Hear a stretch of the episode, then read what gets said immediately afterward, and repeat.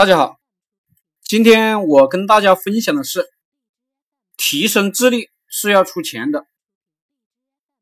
任何事情都有成本和代价，获取智力是需要投入成本的基本的常识。屌丝之所以是屌丝呢，就是一辈子都舍不得投入金钱去学习。他们认为智力是免费的。我在某个公司打工的时候，月收入呢？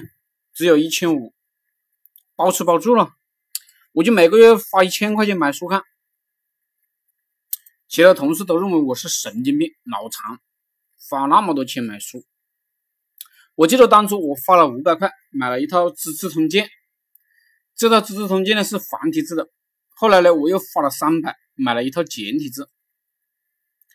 我们的那个宿舍主管呢，四十多岁吧，工资呢比我们都高，就嘲笑我。买书看了又没用，不如去喝啤酒吧。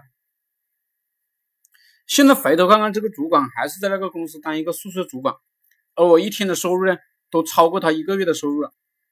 后来他联系我，我也就不搭理了。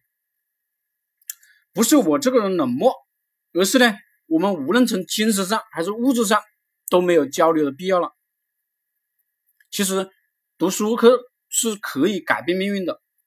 只要你每天读，认认真真，特别是中国的传统文化里面呢，全部都是宝藏。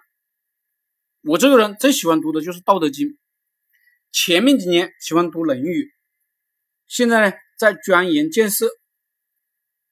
我出身不好，可以说我能赚钱呢，就是因为我投入了不少的资金呢读书，也投入了不少资金呢去请教高手。